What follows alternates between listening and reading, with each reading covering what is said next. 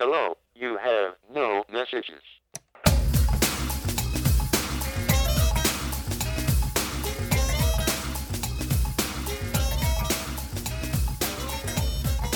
Susana, si teníamos, si este programa nos ha traído suerte, eh, ¿Este hasta ahora, este no era con tu todas las bendiciones. Perdón. Sí, sí, sí. ¿Querés que te lo devuelva? No, no, no, Porque de pronto sentí algo en mi espalda y no sabía qué era y era... No, no, la suerte que nos traerán estos banderines. Ah, Todo lo que.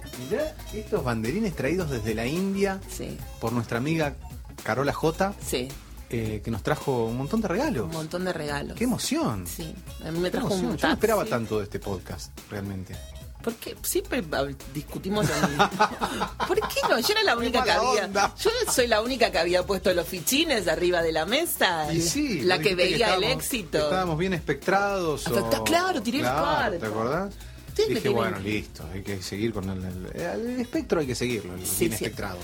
Aspectado. Bueno, eso, eso. Aspectado. Sí, sí, yo cuando le dije a. Igual el entintado ve que hay futuro. ¿Sí? Sí. Mientras corre. No ve que hay presente, digamos. mientras, presente no. mientras va corriendo por las calles de Dublín, por las Claro. calles de, de, de- De de quién sabe París, dónde, de, Suiza. de Torino. Ahora estuvo, ¿dónde en Torino? No, en Milán. Bueno, por ahí estuvo. Eh, por acá nomás. Nunca. Chascomús. Chascomús. Nunca eh, llega nunca Chascomús. El camino negro hacia. Es que no llega, su, a- su avión no llega, ¿viste? Que tiene... No, no, no. Es como el de la Mujer Maravilla, supongo que también tenía como Claro. destinos ya preestablecidos. Bueno, el avión de entintado llega... Exacto. Este debe ser Muxi. A ver. Si es A ver. Muxi, a ver qué me contesta Muxi. Queremos hablar con Muxi. Lo extrañamos. Dame 10 minutos, dice. Pero por favor. Sí, sí. Vamos a dar algunos puntos más porque estamos un poco desorganizados. Bueno, te cuento de qué, de qué viene la pastilla de entintado en Sí. homenaje a Adolfo Stambulski, que fue nuestra visita en el episodio 41. Mm. Va a hablar de Don Gato y su pandilla. ¿Vos veías Don Gato y su pandilla? No. ¿Por qué no veías Don Gato y su pandilla? Guillermo, te lo pido por- porque vos estabas con la onda cazando pajaritos. Claro, y descuartizando sapos. Pero, no, de verdad, ¿por qué no veías Don Gato y su pandilla? No, no llegaría a Necochea. Bueno, alguna vez lo vi, sí, seguro que lo vi alguna vez, pero no, No, no, me presté atención. ¿Cómo que no? ¿No? No. Demóstenes, Don Gato, Benito Bodó, que era el chiquito, Mm. Matute, el policía. Está muy mal, tenemos que dejar acá, no podemos. No podemos hablar más. Mm. No podemos hablar más. Yo no te lo puedo creer esto. Bueno, veía otras cosas. Como que, por ejemplo. Um, el Chavo del Ocho, Ajá. ¿qué más? Piluso. Sí. Esas cosas ¿Vos llegaban a Piluso? Sí.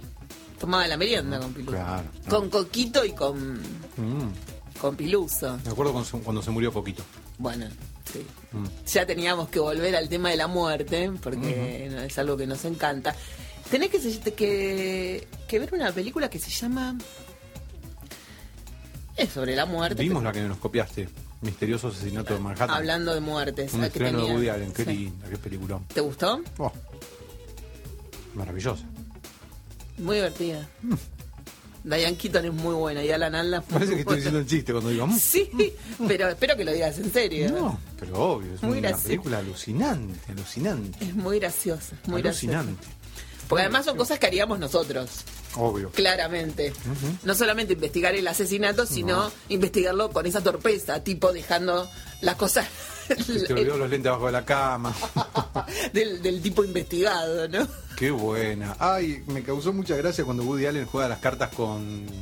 ¿Cómo se llama esa actriz? Eh, Angélica Houston. Eso. Juega las cartas, ¿viste? Lo histérico. Se le mueve la... Sí. Hace así con las manos. Se car- se pasa una carta para otro lado. Qué nervioso me pondría a jugar con alguien que hacía las cartas. Vente, ese tipo.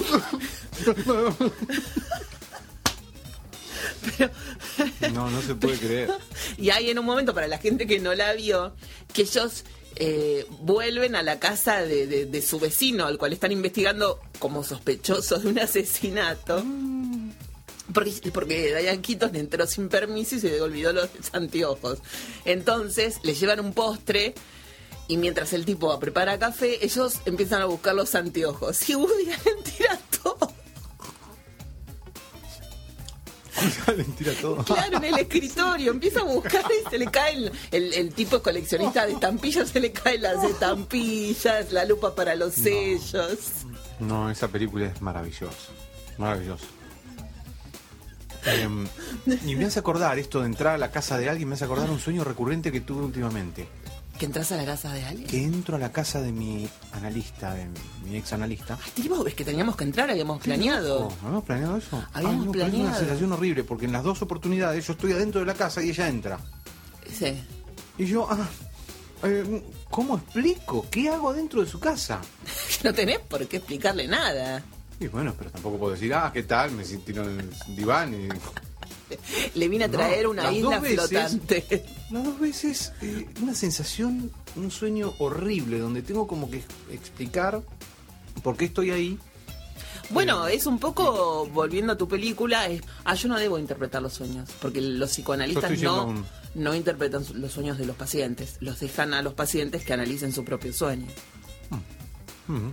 Y sí, si no, que trabajo yo, no usted. Claro, claro, no, nos llevan a asociar. Claro, así que vol- volvamos acá y no voy a interpretar nada, siga desarrollando No, su pero sueño. interpreta, vos no sos mi analista, o sea, Susana, sos mi analista es Marisa. Ay, es verdad, Marisa. No he Marisa. ido últimamente. ¿Y ¿Por qué no fue? ¿Por qué no vas? tengo ¿Por qué ir. no fuiste? Tengo que ir. Bueno, digo, como si vos estuvieras en este momento en el set de filmación y sintieras que sos como un intruso en tu propia película. Claro. Claro. Puede ser. Acá es que yo entro a, a la casa de otro, no al set mío. Y pero es como si fuera de entrar al set de otro, porque si los otros son los que están haciendo tu película. Bueno, ¿y Como que yo me estaría vengando en el sueño. Mm. ¿Y qué, qué, qué, qué dice tu psicóloga? En el No sé, sueño, no te no. saludan, no te hablan Ah, nada. sí, me, me pide explicaciones. No la Y- tengo, señor. Y, y se mira con otros parientes que están ahí, Ah, qué miedo. como diciendo... Y como que en, en última instancia termina el sueño como que, bueno, yo no puedo explicar lo que estoy haciendo porque no estoy haciendo nada grave, no fui a robar nada, no fui a nada. No, Simplemente sí. entro a su casa porque tengo la llave. Entonces, em, eso pasa. ella se mira con un par de parientes que me miran y que subestiman la importancia de que yo haya entrado a la casa. Bueno, no pasa nada. Este, no, ella dice, no, es un paciente que se analizó 20 años conmigo. Y, y tiene la llave de mi casa. Claro. Escúchame una cosa, y mm, la próxima vez, ¿por qué no planeas entrar esta noche? Y ya que estás en el sueño, Pero le pedís la dirección y el teléfono del albañil. Del techista, del techista. Tenés razón. ¿Vos me lo habías pedido? Claro, Mm, por eso habíamos planeado entrar en la casa. puede Agarrarle ser. la agenda. Puede ser. Planealo, ¿no te programás vos los sueños? No. Ah, programalos. ¿Cómo se hace? Antes de dormir, contás, ponele de 5 a 1, 5, 4, 3, 2, 1, y decís, esta noche voy a soñar y voy a recordar todo el sueño y lo voy a anotar. Ajá. Y s- volvés a contar si querés, generalmente te quedas dormido. Bueno, lo voy, a, lo voy a intentar. Sí. Sobre todo para recuperar, como decís, el, el teléfono del techista. Sí, Era sí, muy bueno. Si no, llévame ese. a mí al sueño, el sueño. Podríamos hacer sueños este, juntos. Y, y yo voy y le saco el teléfono al techista. Dale, mientras yo me hago como que vuelvo al análisis. No, stanotte amore non ho più pensato a te. Ho aperto gli occhi per guardare intorno a me. E intorno a me girava il mondo come sempre. Il mondo, gira nello spazio senza fine, con gli amori appena nati, con gli amori già finiti, con la gioia e col dolore della gente come me. Oh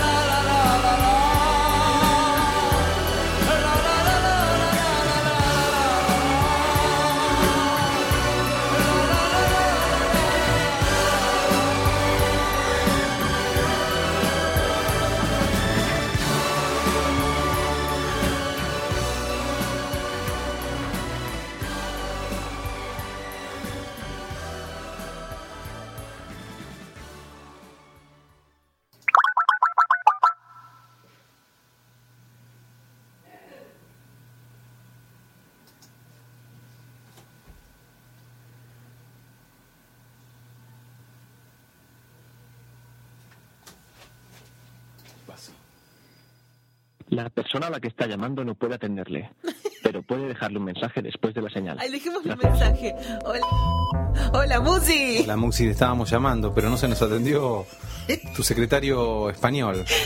Y Malolarias era. Lo seguimos intentando, ¿verdad? Ay, no lo Vale. puedo creer. Yo me parece que lo mejor es agarrar el bolsito, ir a Necochea a ver si llueve, porque este tipo no nos atiende. Déjame, le acabo de mandar un mensaje recién. No sé a dónde te tengo que llamar. Te llamé a Fer E, pero me dijo que no podías recibir llamados. Bueno, vamos de a poco, ¿eh? Vamos de a poco. Ya lo vamos a lograr. Algún día, algún día, por ahí en el año 2028. Media hora que estoy conectando cosas acá. Un nuevo intento. Bueno, A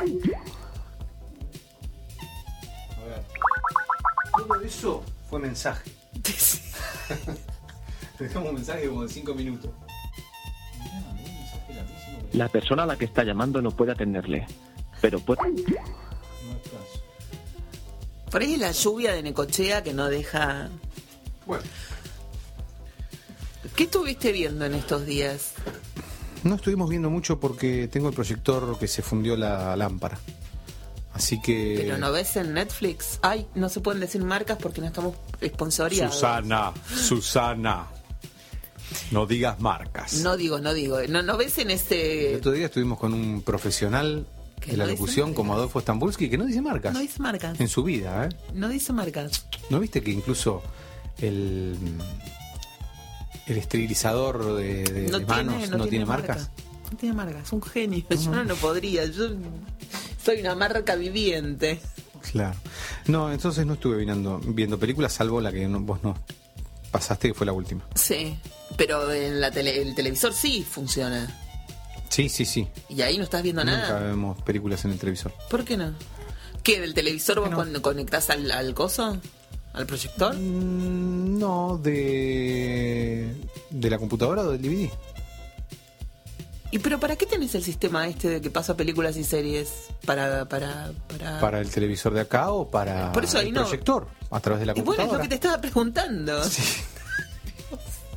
Pero si no tengo el proyector, no puedo verlas. No, pero por eso te estaba preguntando. Vos conectás el proyector al coso Claro, para poder ver. Exactamente, sí, sí, ah, sí. bueno, bueno. Pero Sí. mirate, una película. Pero no, no vimos nada, mm, porque después no se veía, se veía todo oscuro y ya en un momento no, no descifrábamos No, pero miren. nada, porque estaba todo oscuro.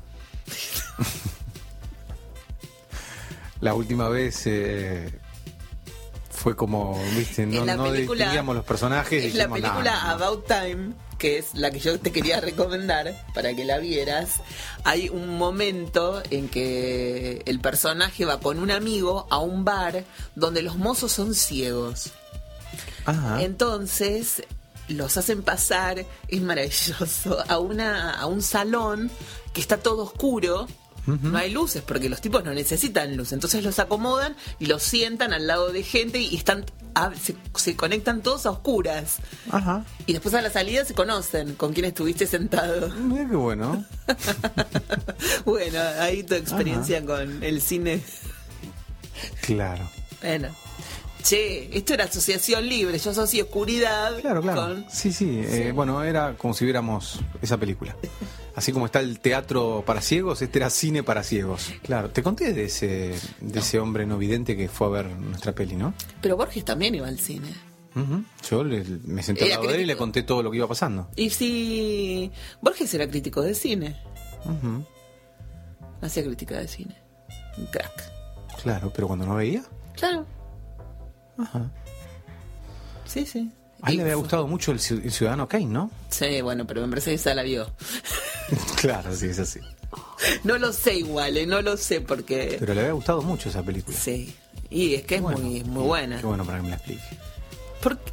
Jodeme que no le de- dejate de joderte. No, la vi hace mucho. Cuando vos tanto insistías Ah, que te rom- con el Ciudadano Kane. Y pero- y bueno, vi el Ciudadano Kane.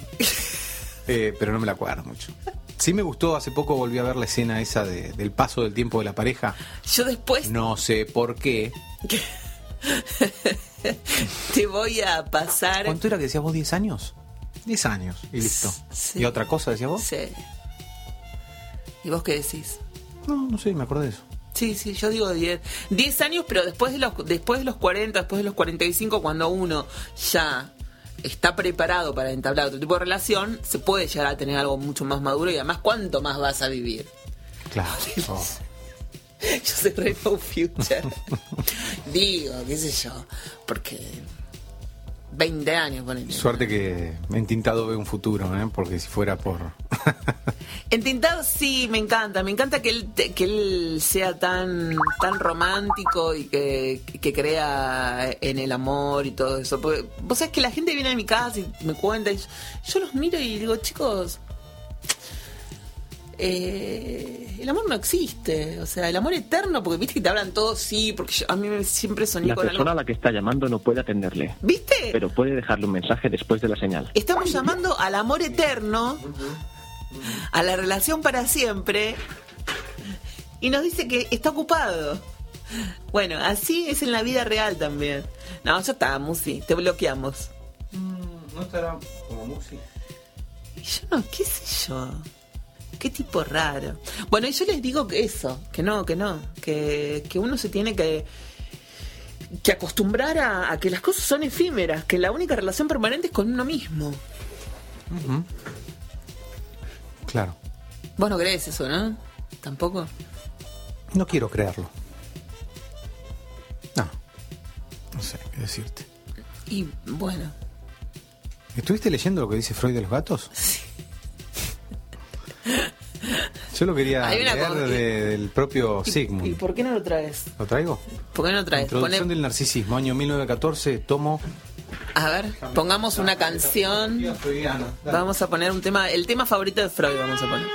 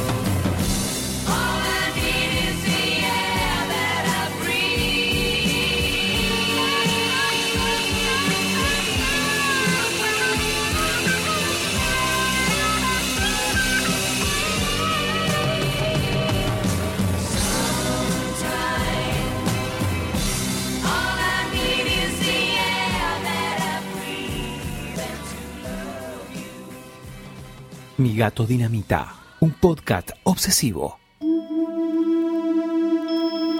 En ocasiones, la importancia e influencia de un producto en nuestra cultura popular no es directamente proporcional a sus modestos inicios. Y a veces ocurre también que productos que no son demasiado exitosos en su lugar de origen terminan por alguna extraña razón siendo un suceso en algún otro rincón del mundo. En todo esto pensamos a repasar la historia de Don Gato y su pandilla, el dibujo animado producido por los estudios Hanna-Barbera, que se nos vino a la cabeza gracias a nuestro invitado del episodio 41, el gran Adolfo Stambulski, que nos regaló unos segundos de la inconfundible voz del pequeño Benito Bodoque. Aunque parezca mentira, por el enorme éxito que tuvo en Latinoamérica, la serie animada Top Cat, tal su nombre original, consistió de solo 30 episodios de alrededor de 25 minutos cada uno, emitidos por la cadena ABC desde el 27 de septiembre de 1961 hasta el 18 de abril de 1962, un periodo menor a 7 meses.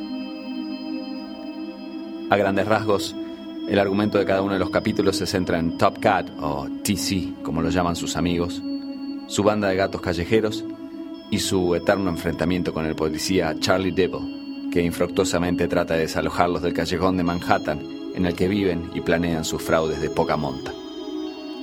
A pesar de emitirse en horario estelar los miércoles a las 8 y 30 de la noche, Top Cat no consiguió los ratings esperados por la cadena y sus sponsors y dejó de producirse luego de su primera y única temporada. Pero cuando eventualmente el show se exportó a otros lados del mundo, encontró en muchos casos una nueva vida muchísimo más rica y exitosa que en su emisión original. Y en el caso particular de Latinoamérica, puntualmente México y Argentina, nos animamos a arriesgar que el doblaje tuvo mucho que ver con su enorme popularidad. En principio, ya los nombres de los personajes se transformaron en íconos. Top Cat, por supuesto, pasó a ser Don Gato. Charlie Devil fue rebautizado como el oficial Matute. Chu Chu se transformó en Cucho. Fancy Fancy pasó a ser Panza. Spook fue renombrado como Espanto. The Brain terminó siendo Demóstenes en honor al filósofo griego. Y por supuesto, Benny the Ball es el celebérrimo Benito Bodoque. Y de hecho, las voces de Espanto, Cucho y Benito estaban a cargo del legendario doblajista, productor, actor y locutor mexicano Jorge El Tata Arbizu, quien también interpretó entre muchísimos otros personajes a Bugs Bunny, Pedro Picapiedra, El Pájaro Loco, Mr. Magoo, Maxwell Smart y El Pingüino en la serie de televisión de Batman. Tal fue el éxito de Don Gato y su pandilla en los países latinoamericanos, en donde todavía se puede encontrar la serie original en la grilla de canales, que en el año 2011 se lanzó una película en 3D, producida por Warner Brothers Latinoamérica y creada por un estudio de animación mexicano llamado Anima Studios con la colaboración de los argentinos de Illusion Studios. Y tuvo tal éxito de recaudación en su México natal que se transformó en una de las películas más taquilleras en la historia de ese país. Así es que en honor a Don Gato y su pandilla, nos despediremos sacudiendo el esqueleto con un momento musical a cargo de otra pandilla, en este caso oriunda de New Jersey y liderada por el inefable Robert Cool Bell. Se trata, por supuesto, de Cool and the Gang, celebérrimos cultores del funk, el soul y el RB, y su éxito del disco Something Special del año 1981, intitulado Get Down on It.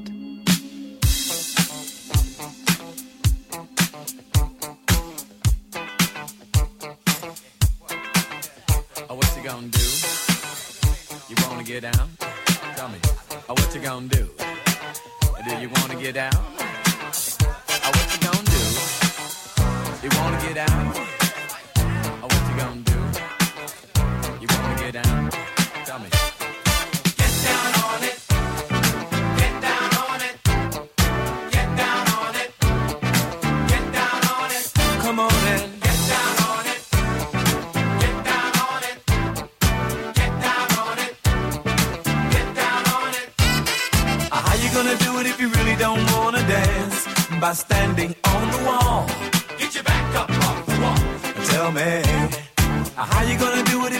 Don't wanna dance? By standing on the wall. Get your back up off the wall. 'Cause I heard all the people saying, Get down on it. Come on and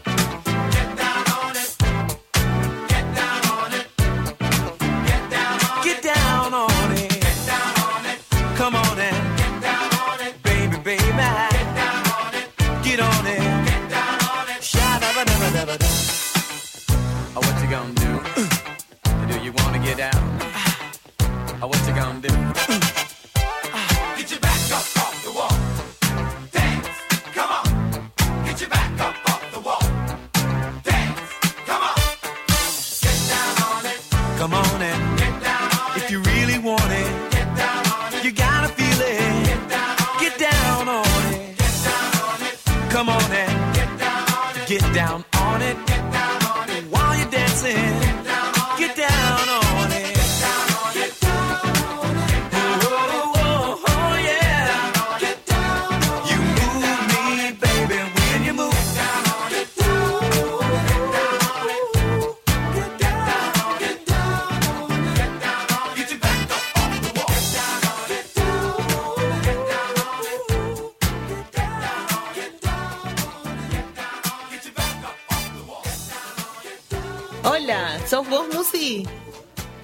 Ahí, alguien golpeó la puerta. ¿Vos tenés un sonido de puerta en el teléfono? Sí, ah, sí. es Musi que te está golpeando. A ver.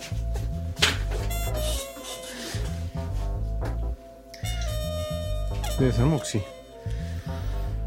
Ahí lo llamo Muxibutinina. Ahí lo llamo y se corta. Ah, pero estamos. ¿A quién está llamando, Head? ¿A, ¿A mi gato dinamita? a mi gato Dinamita? Porque yo estoy con mi cuenta, pero para que la cambio. Ay, Dios. Año 2028 y seguimos intentando hablar con Musi, con Musi Butinina. No vamos a poder. Parece que yo estaba confundido. ¿Cómo se hace para cambiar de cuenta? Ay, Dios. Yo quería aclarar todo. Bueno, aclaramos. Ahora no quiero. Sky. Salir de Sky. Preferencias. ¿Cómo para saber si Gato. Te- Les paso la clave nueva. Na, na, na, na, na, na, na. Llámanos ahora, Head. A ver. Ahí está.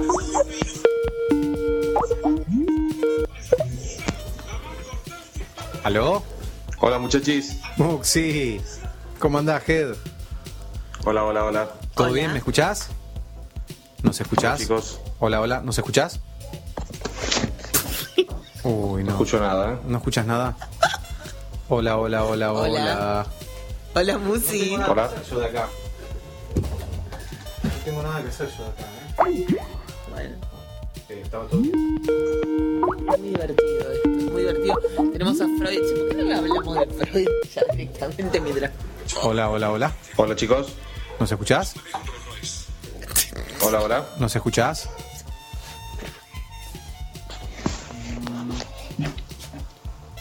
¿Por qué no escuchamos nada? Eh, a ver, no sé, no sé qué puedo hacer. Sí, acá llamé a una cosa que se llama Echo Sound Test Device. Eh, Sound Test Service, perdón. Y mm, me pone que mi micrófono se escucha perfectamente. Me, me graba y me reproduce lo que, lo que hablo. Bueno, sí, no sé. Yo estoy hablando. ¿Le estás hablando a un celular? O sea, No tiene el menor sentido. Dale, eh, si querés probar, llamame vos, a ver si sale. Y si no, sí, lo dejamos para la otra semana, Willy, no hay problema. No hubo casa, Susana, no, no pudimos. ¿por qué no preparamos el bolsito y nos vamos? Vos tenés ahí, mira, yo tengo una bufanda, vos No tenés un gorrito y nos vamos a ver a Muxi. Le hacemos la Cosa nota que yo quería hacer tanto, pero bueno, no pudimos. Vamos a escuchar a la palabra de Sigmund Freud. Eh, en el año 1914 él escribió un, un trabajo sumamente importante, se llama Introducción del Narcisismo. Sí.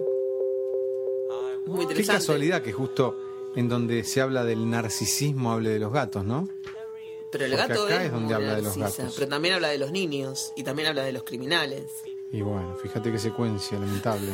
Ay, Guillermo, niños, gatos, criminales. Va, no habla de criminales, habla de carniceros, ¿no? Como el asesino serial vendría a ser, ¿verdad?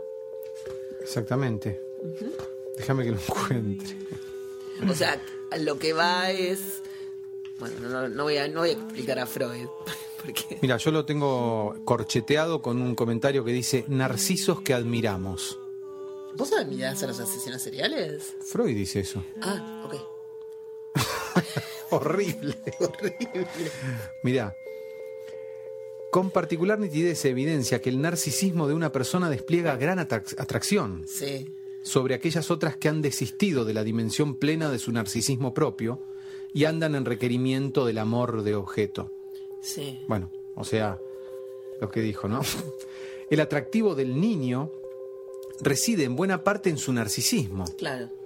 en su complacencia consigo mismo y en su inaccesibilidad, lo mismo que el de ciertos animales que no parecen hacer caso de nosotros, como los gatos y algunos grandes carniceros. Que no estamos hablando de panero, que es de la carnicería de mi barrio, sino No, no, no. no, de no. ¿Qué, qué dice esto con carniceros? No sé qué dice. eh, los criminales. ¿Criminales? Criminales, asesinos.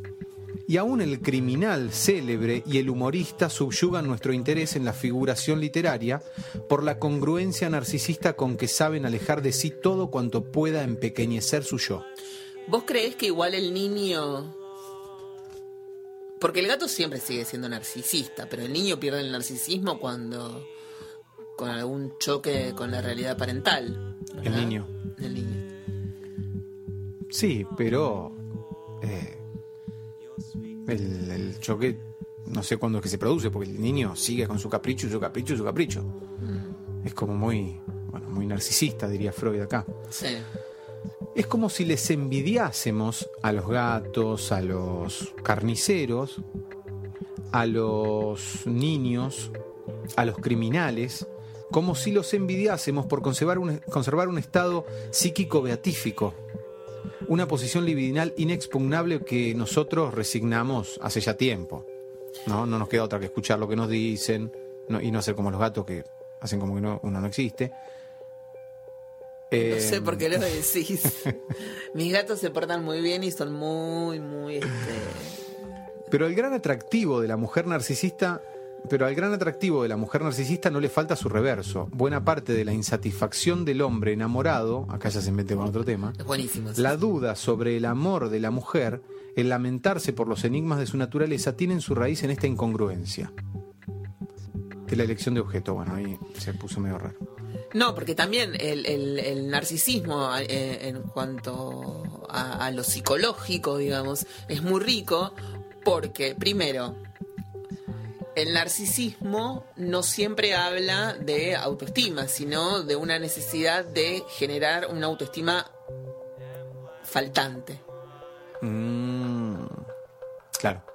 Entonces uno tiene que creerse que es, no sé, lo más de lo más de lo más de lo más para poder Claro, como es una defensa frente Claro. al sentirse, hablando en términos de grandeza o pequeñez del yo, el, el yo muy pequeño se tiene que engrandecer mucho. Sí, Para- y en otros casos también para, para sentir que es capaz de, de traspasar la historia, ¿no? De, de formar parte o de hacer historia o de dejar huella. Entonces Ajá. uno se sube a- al, al- al tren de locura de otro narciso para poder... Este. Sí. Bueno, cuando estoy hablando del Yo supongo yo, que el- eso también debe, debe tener que ver con los gru con, con el grupi, ¿no? Con que frente al, a- al cantante o al músico de rock famoso quieren atrapar un poco de esa fama siendo grupis, ¿no? Mm, sí, puede ser, sí. Claro. Sí, Hay una gran idealización. Bueno, sí, claro. eh, idealizar así sería lo contrario al narcisismo, que lo dice Freud acá. Sí. O sea, hay como un monto de libido que cuando uno está enamorado de otro, va todo al objeto, al otro, y se vacía el yo. Por eso cuando Claro. uno está enamorado, eh, se siente muy poca cosa frente al otro. Sí. porque se vacía el yo del libido Sí. y todo va a parar al, al otro, al objeto. Sí. Eh, ¿no? Como que lo inviste al objeto y eso es lo que dice Freud acá. Por eso dice Freud que el enamorado es humilde, porque se vacía su libido y ve... Lo que pasa que, bueno, hay muchas dimensiones. Acá, en lo, de- en lo que escribe Freud acá, es como medio sencillo. Donde no se llega a discriminar acá todavía esto que es el narcisismo, la autoestima, digamos, quererse a sí mismo en un buen sentido y necesario sentido, y lo que es patológico acá en Freud está todavía recién empezando. Imagínate, introducción del narcisismo. Freud acá está introduciendo, introduciendo tema. el tema. Entonces, después, bueno, se va a distinguir más los siguientes psicoanalistas y él mismo van a ir empezando a tomar más, eh, más sutilezas de qué es el narcisismo patológico, como dicen unos, narcisismo de vida, narcisismo de muerte, lo que te vuelve loco por no lo que es defensa, o lo que es, bueno, amor a, a- sí mismo, quererse a uno mismo. Sí, sí. eh, que es casi, bueno, lo que venimos planteando siempre. El único amor que permanece es el amor por uno mismo. Puede ser. Eh, pensaba en términos de yo y el empequeñecimiento, agrandamiento del yo, del ego, viste que suena ego, yo, y lo escucho a Muxi que lamentablemente no puede hablar Ah, nosotros con eso ahora, ¿sí? Sí. Eh, en un momento Muxi tuvo como una este, una idea de que de eliminar el ego. Hola Susan, querida, alguna boludez. Viste que, que no. Pero lo pasamos para el otro viernes, sí, ustedes tienen poco tiempo. Había estado mirando las, las veces anteriores, tuvimos una hora hablando más o menos, así que. No, no hay drama. Les mando un abrazo. Lo queremos mucho, Musi. ¿Y Sí. él hablaba de eliminar el ego? Y él hablaba de algo de eliminar el ego y algo así en una época, pero hace muchos años. Mira, estamos eh, siempre. Hay como una corriente que hay que eliminar el ego, ¿viste? Mañana es la luna nueva en Géminis. Y Ah, las sí, lunas tengo, nuevas. lo tengo. Bueno, las lunas nuevas sirven también para este tipo de trabajo. O sea, para poder dejar que entre lo nuevo, hay que eliminar lo viejo. Ahí y una está, de las mirá. formas en que uno, mira, a las diez y pico, ¿no? Eh, sí, al mañana la luna. Pará, no, disculpame. Mañana eh, la luna sale a las 7 y un minuto Sí. del día y se pone a las 17.49. Luna nueva no, no se ve nada. No, no, no, pero quería saber a qué hora había que hacer las intenciones de la luna nueva. Ah, no sé, iba a estar en Géminis, tenés razón. Claro. Eh, a una distancia de qué tenés ese programa? ¿Qué 398.393,83 kilómetros. Mira. Yo lo quiero también. Y Sí. ¿Y cuál es? Tenelo. ¿Lo ves? Yo lo tengo acá. ¿Pero cuál es? Ese ¿A sos vos con tu hijo. Sí, pero ahí tenés la luna oscura, ¿ves? Pero, ¿cómo se llama el programa? Se llama Fases de la Luna. Ah. Dios. Y acá me aparece un socalito abajo del programa eh, que dice, de la aplicación que dice, ayúdenos a alimentar a nuestros hijos. Actualícese hasta la versión Pro. Bueno, está bien. Te ponen... El precio, bueno, después lo pago. Escúchame una cosa. Entonces, eh, eso de soltar, yo estoy eh, con Carola J justamente y con Coca, que es una amiga de Mar del Plata, y con Fernanda. Bueno, siempre hablamos de, de- de eliminar el ego. El ego es, o sea, no eliminarlo para, para que uno si- se sienta poca cosa, sino eliminar eso que hace jodida a la persona, ¿no? Porque el ego... em, Ser egoísta, digamos. Sí, ¿Eso? o creer que todo pasa por uno. Claro. Claro. Es, eso de... Y hay un borde delicado entre lo que podría ser Sí. el buen narcisismo y el mal narcisismo. Hay Claro. un límite un poco delicado. Sí, sí, sí, sí. Bueno, el ego también. O Sí, sea, sí, claro. eh, somos violentos con uno. Entonces, ¿a mí- ¿a dónde nos estamos yendo? Estamos hablando de violencia. ¿no? Aparte empezamos hablando de Don Gato y su pandilla y terminamos con Freud. Bueno, la culpa es tuya y de Freud. Ahí está. Tenemos Bueno, que echarle la culpa a alguien. Pues ¿Qué si me- si pones con Freud en cualquier cosa que me pongas, incluso en la culpa de algo, No, no, no, pero contame, Sí. este, ¿y qué más dice los gatos? no dice más nada. Ah, pensé que... No, no, no. pero él no era antigato. ¿No era antigato Freud? No. ¿Tenía gatos? No, tenía perros. ¿Tenés alguna foto de gatos de Freud con gatos? No, tengo fotos de Freud con perros. Ah, yo tengo una foto de, de Freud con el eh, con el chiquito que él analizó, Hans. Por Dios. Qué simpática la foto. Sí. Hans era, tenía una- era cabezón. Ahora después te la voy a mostrar. Bueno. Y obviamente la, la compartiremos. Bueno, pero seguro. contame cosas de Hans. ¿De Hans?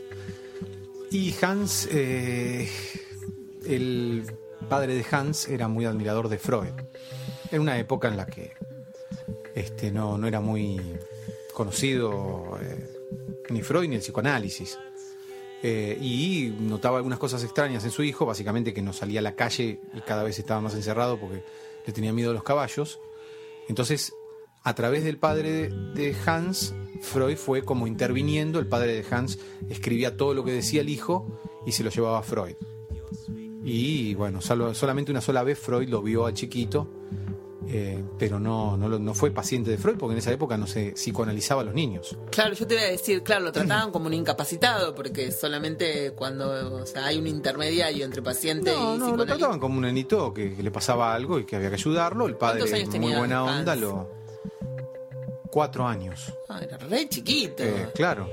O, o cinco. Ay, mira qué buena pregunta. Pero por ahí andaba. eh, y, y bueno. Eh, Freud lo entendió de una manera el caso y Lacan le dio como una vueltita un poco más. Más Claro. Freud dijo que el niño le tenía miedo al padre Sí, porque, eh, bueno, por el Edipo. Claro. Él tenía sentimientos en relación a la madre y él le tenía miedo al padre porque iba a sancionarlo por eso. claro. Entonces le tenía pánico al padre. Él, según Freud, Hans desplazó su miedo a los caballos, el miedo que tenía el padre. Claro. Bueno, entonces el padre se encargó de, de- bueno, de, de- se superó esto cuando, cuando él dejó de tenerle miedo al papá. Lacan dice que al contrario, que el papá era medio, eh, medio blandito como papá y entonces el nene no tenía cómo zafar de la relación con la mamá. O sea, no tenía imagen paterna. No tenía alguien que interceda entre él y la mamá. Y la mamá resulta que, Era un ser oscuro. que se sacaba la blusa delante del nene. Me gusta más la, la idea de Lacan, ¿eh? Entonces la- eh, dice Lacan que el nene no le tenía miedo al papá y ese era el problema. Claro. Era un hombre todo, todo bueno, todo amable, todo, Todo así. inocente. Todo inocente. Inocente. Entonces el nene se inventaba el miedo Claro. a los caballos para que alguien los separe de la mamá, porque las mamás, desde la teoría más o menos psicoanalítica, Sí, sí, sí, son como que se morfan todo eh, si no corta un papá. Claro, obvio.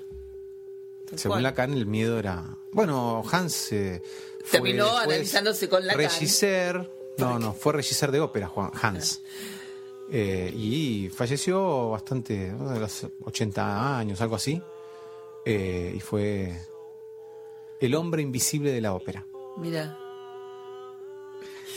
No sé, me parece que esto no puede, no puede concluir de otro modo que no sea escuchando una ópera.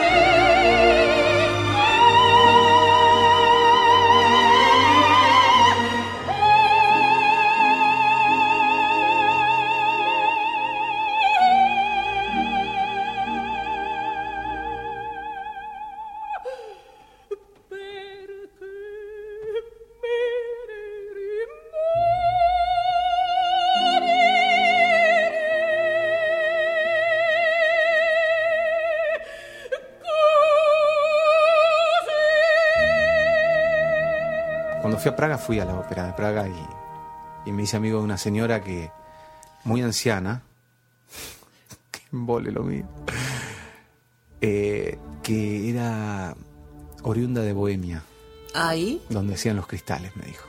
Ah. Ah, le digo, qué bien, bueno, la felicito, le dije.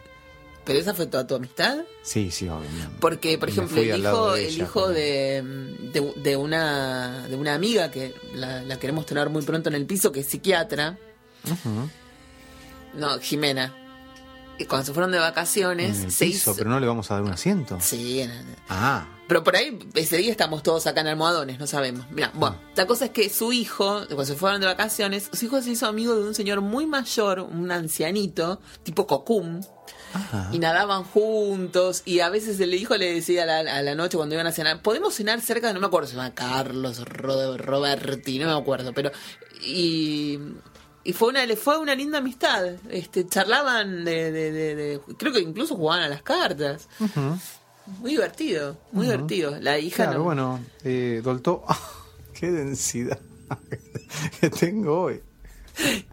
Dolto, la psicoanalista François Dolto, Sí, decía así, entre tantas cosas que dicen como muy sencillas y claras, los niños necesitan tener una relación con, con abuelos. o vos yo acá conté una vez lo que me pasó. O sea, yo ¿Con era la Sabina? Sí. sí, No, yo era muy cercana. de cosas. Muy cercana, muy cercana a mi a mi abuelo Manuel. Era- y me encanta, bueno, iba, iba con él a, a hacer las compras, tomaba el té con él, El papá de... mi mamá. Mm. Íbamos a, a, a jugar a las bochas juntos. Él murió cuando yo tenía cinco años, así que te imaginas que no un periodo bastante corto fue. Pero después me quedó como esa búsqueda del abuelo en todos los señores mayores que yo veía en el barrio, que eran más o menos coetáneos a él. Y había uno que me caía muy simpático, muy simpático, muy simpático, porque yo lo veía con boina, todo viejecito, y atendía un negocio. Y un día pedí entrar. Mi mamá me dijo, al pedo vas a entrar, porque es un, era un negocio, viste, de televisores, de arreglar televisores. Yo no tenía nada para arreglar, no tenía nada para comprar, no tenía nada. una- Y entré a preguntar un precio y me sacó volando el viejecito. Y me dijo, me Mira. perder el tiempo, no ves que está en la vidriera, no sé qué. Uy, mira vos. Pero sí, yo buscaba, buscaba esa Claro. alianza. Y hablando de abuelos, adivinás qué tenemos? ¿Qué tenemos? Al abuelo Magna. El abuelo Magna, vamos a contar un poco quién es Sí, el abuelo ya Magna. sabemos. Bueno, algunos ya sabemos quién es. Es eh, el abuelo Ayerza, digamos, Ayerza Magna o Magna Ayerza, es el abuelo de Belén, que la tendríamos que sacar también al aire. Sí, cuando Y- reparemos el sistema de sonido. Sí.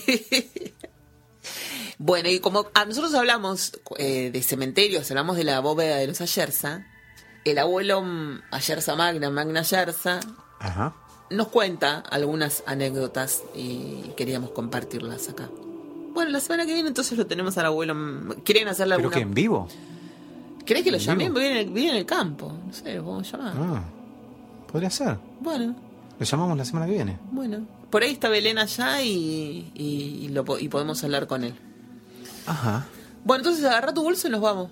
Bueno, dale. Lo, lo pasamos a buscar en Tintado, que está curiosamente ¿Dónde en Buenos Aires. ¿En serio? No, Está- ¿por cuánto? ¿Por horas? No, no creo que se queda hasta el miércoles que, que vuela a, Francia. El libro de Freud me llevó. ¿eh? Tráelo, tráelo en el viaje y si manejo yo. ¿Tenés eh, que manejar vos? ¿Cómo? ¿Tenés que manejar vos? Eh, prefiero manejar yo.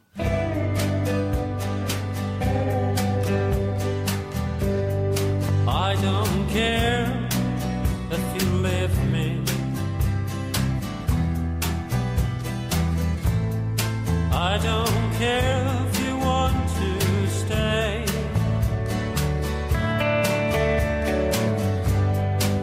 I don't care if you just kick me. Once before you've gone away. Feeling so tired of wasting my nights. You're fairy,